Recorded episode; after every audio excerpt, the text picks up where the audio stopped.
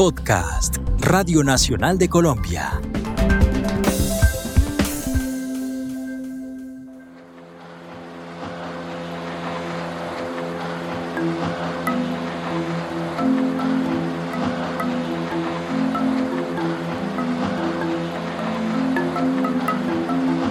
Bienvenidos a otro capítulo de Manos del Legado, el podcast que cuenta las historias de los pescadores del Pacífico colombiano. Soy Anabel Salgueiro y hoy conoceremos más acerca de la variedad de peces con las que se encuentran a diario los pescadores y que son la fuente de su sustento. Peces que con los años y la práctica han aprendido a diferenciar y a conocer a la perfección. Justino Tolosa va a ser el encargado de llevarnos por este camino. Bueno, aquí en la final de la playa hay una peña y eso ahí yo ya vivía la corvina, el parco ahí. Le echado 50 anzuelos y al ratico tenía que sacarlo porque ya te vea, con sardinita viva. Al ratico uno ya, para la casa, a ver.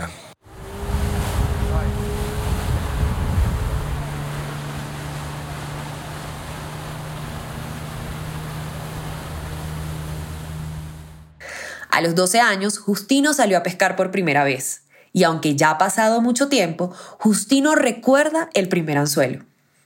Ella me gustó la pesca, claro, analice en la época uno coger por ahí una 100, 150 libras de pescado uno solo, pues que eran parguitos buenos. Yo estaba, vea, no me la cae el anzuelo y, eh, el anzuelo y, y venga para acá.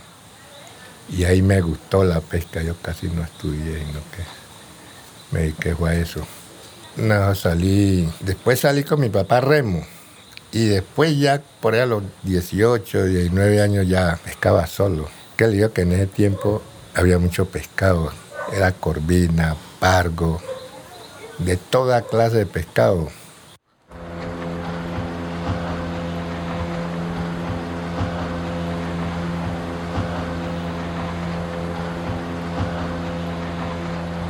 Y han pasado 50 años desde que Justino tomó su primera lancha y salió a pescar. Desde entonces ha notado cómo algunas especies han desaparecido sin razón conocida, ya sea por la migración o la extinción. 10. Bueno, un pescado que ahorita ya no se ve. El guacapá, lo que tenía una peinilla aquí en la frente. Y eso cogía uno hasta, hasta de 300, 400 kilos uno por ahí dos brazas. Y en ese tiempo era remo con mi papá. Y así el papá de él también. ¿Y qué hacía uno? Los cogía aquí al frente. En el fondo, bueno, ahí cogía uno, uno, dos, tres, con los anzuelos así. No, porque uno los, los traía a remolque. Uno, si subía uno, en ese tiempo era vela.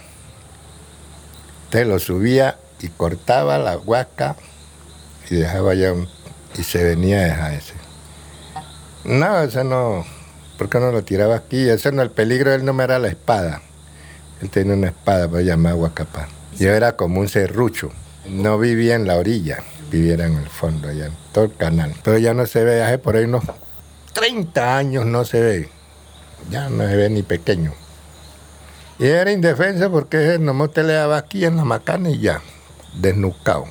Pues como aquí depende para todo. Está ahí como uno, pues no le dan aquí y aquí esto es lo que sufre porque ya. Y ahí uno lo cogía y una tabla aquí y ahí quedaba ahí. A remolcarlo porque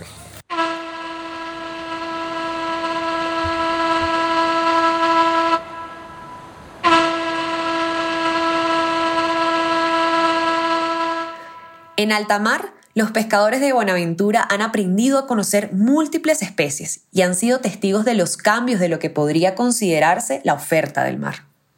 conozco, voy a nombrarle, el pargo rojo, el pargo mulatillo, el pargo jilguero, el pargo coliamarillo. Ese, ese, ese es uno, uno le dice ancho. Es un pargo, pero es coliamarillo, él tiene la colita amarilla. Y una acá le dice ancho.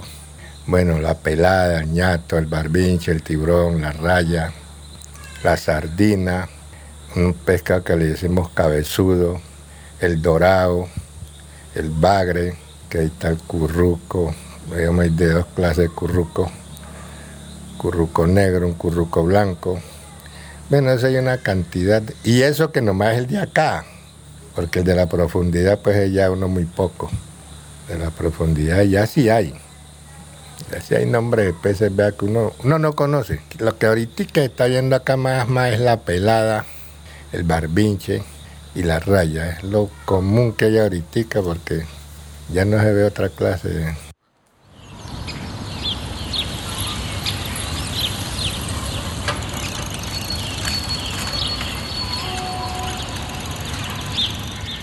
Su relación con el pescado, por supuesto, va más allá de lo que sucede en el mar, pues muchos pescadores son amantes de su sabor, lo que los convierte en embajadores, legitimadores de su trabajo y de lo que tiene el mar Pacífico por ofrecer en el mercado. Todos son sabrosos. Es claro, porque como cada uno tiene su preparativo, por lo menos el barbinche no lo come en sopa, o lo ahuma, comerlo en sopa o sudado. Y la pela, que es la más la más popular, para El curruco que como hay dedo, el curruco negro es el rico, uno pequeñito, sí.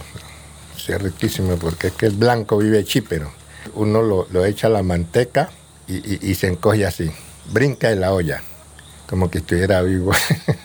y así es el pargo roquero. El pargo roquero también uno lo echa a la, manteca y ran, se pone así. O sea que hay que voltearlo como unas varias veces lo va volteando así y así así hasta que llegue el plan para que frite bien. No, porque eso, eso acá con leña, eso no es, para rápido. Se le echa bastante aceite a la olla y entonces ya, ya hunde toda, claro. Y ahí no necesita no, un lado, el otro y ya.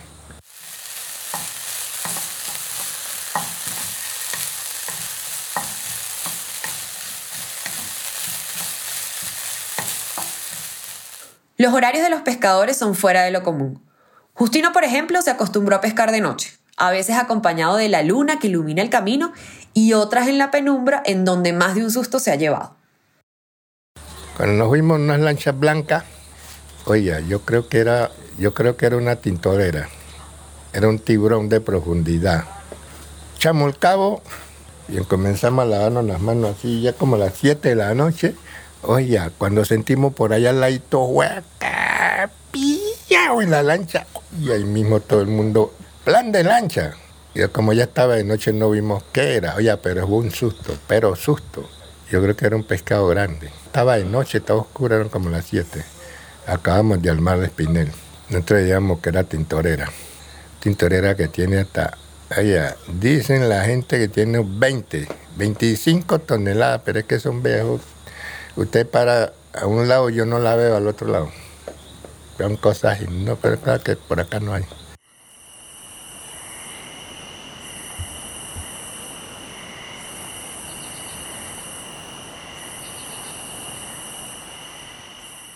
Las anécdotas y experiencias que los acompañan en el día a día hacen que los pescadores de manera empírica conozcan el mar y sus especies, desde aprenderse los nombres de los peces y animales marinos que viven en los alrededores de la playa hasta reconocerlos por su color, su forma y su tamaño.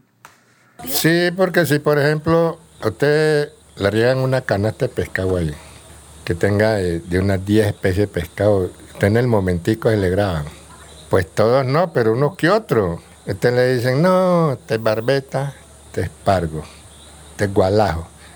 Usted va y, usted ya, usted pronto está mirando y es en la mente, hasta que este me parece gualajo, así. Y como la barbeta es amarilla, entonces, no, esta sí es, esta sí es barbeta. O en la cabeza, porque vean, no, le dice, este, este tiene como color de tal pescado, entonces y usted se lo tiene grabado aquí dice, este, usted, usted, por ejemplo, usted dice que ya puede conocer la barbeta, pero mirándola sabe que es barbeta porque como es amarilla.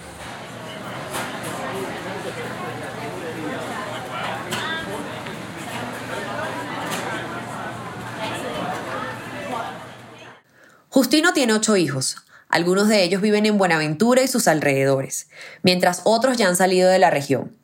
Sin embargo, ninguno se interesó por continuar con el legado de su padre, quien cuando era joven también tenía una pasión, pero el amor por el mar y la pesca fueron mucho más grandes. Me gustaba el boxeo, el boxeo, y era bueno.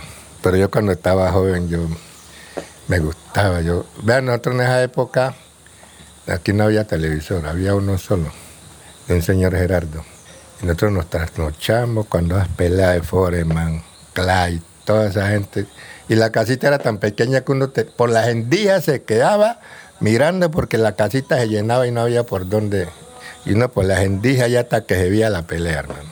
Y esta hora la altura ya no. No, porque analice, me encantó la pesca. Que en ese tiempo había mucho pescado. Iba uno una hora, dos horas y ya venía a descansar y a tomar y a hacer lo que uno más podía. Y ahora ve, ahora ya vive uno llorando para coger cualquier 20 mil pesos, 30 mil pesos ya, no es duro.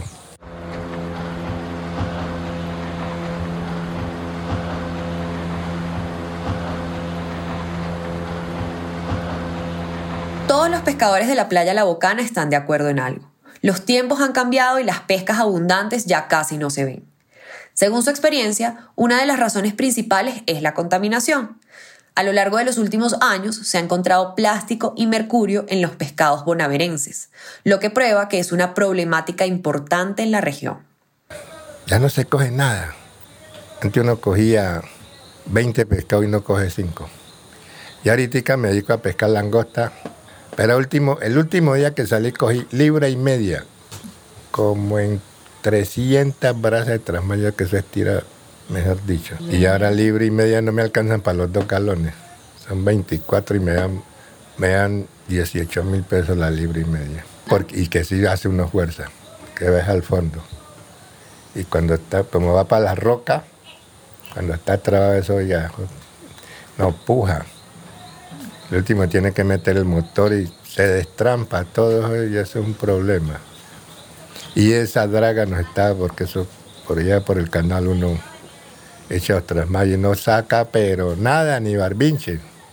Muy poquito el dinero, porque es que a veces uno, uno tiene un cliente que lo compra. Y ese cliente le va a vender a las mujeres. Entonces el cliente le compra uno más barato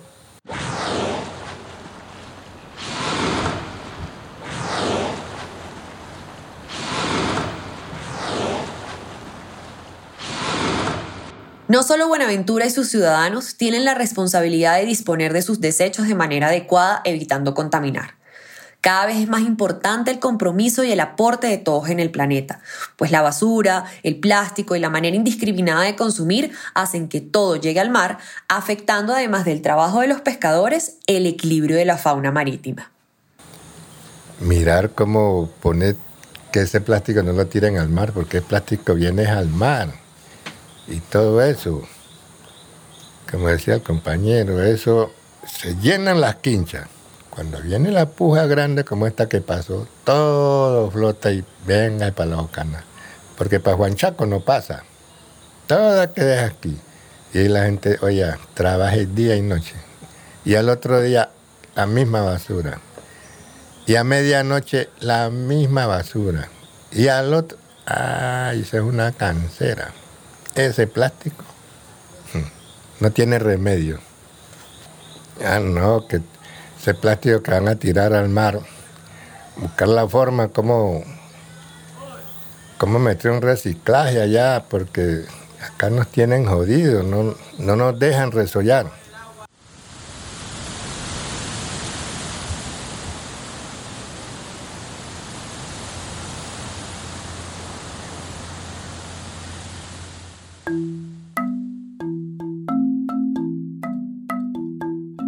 Proteger el Pacífico colombiano y sus especies es un compromiso de todos, no solo de quienes se despiertan cada mañana y salen a pescar. Pescadores como Justino son los conocedores del mar y de las especies que llegan a las mesas de los colombianos. Sus manos también son manos del legado. En este episodio participaron Felipe de Brigar, Camila Rivas, Michelle Orozco, Lady Klinger, Kiara Lerma, Camilo Ospina, Alexis Mendoza, Dani Mauricio Vanegas, Haider Andrés Quiñones, Cristian Alexis Mendoza y Anabel Salgueiro.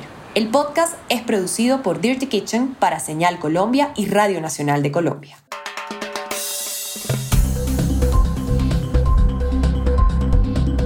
Este fue un podcast de Radio Nacional de Colombia.